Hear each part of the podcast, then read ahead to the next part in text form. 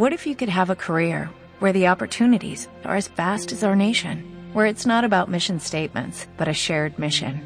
At U.S. Customs and Border Protection, we go beyond to protect more than borders, from ship to shore, air to ground, cities to local communities. CBP agents and officers are keeping people safe.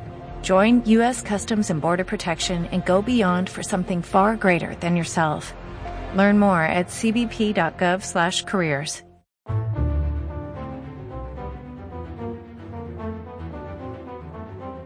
Sánchez ha utilizado el mismo verbo por segunda vez en una semana.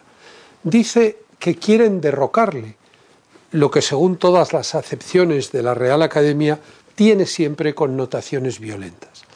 La etimología es bien sencilla, se derroca a aquel a quien se arroja desde lo alto de una roca.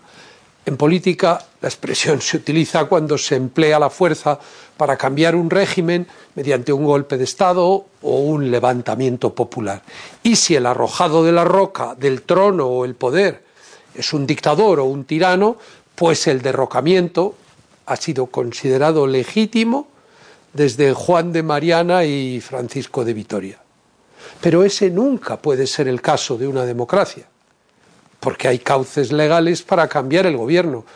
Por eso nadie dice que Felipe González fuera derrocado por la victoria de Aznar o que Rajoy fuera derrocado por la moción de censura del propio Sánchez.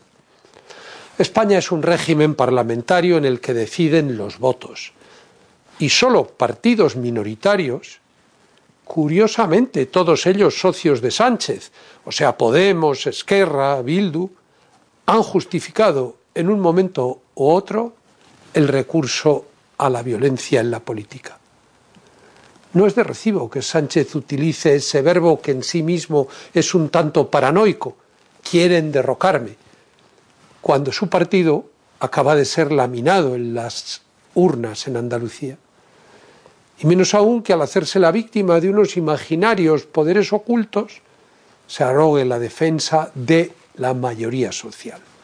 ¿Acaso en Galicia, en Madrid, en Castilla y León o en Andalucía no se ha manifestado libremente la mayoría social? El disparate llega al sumum cuando su entrevistador advierte que la de intentar subvertir la decisión democrática es una acusación muy grave. Y entonces Sánchez va y pone como ejemplos, además del bloqueo del Poder Judicial, la oposición del PP a la reforma laboral o al impuesto a las energéticas. Equivocadas o no, son posiciones tan legítimas como las suyas votando a favor.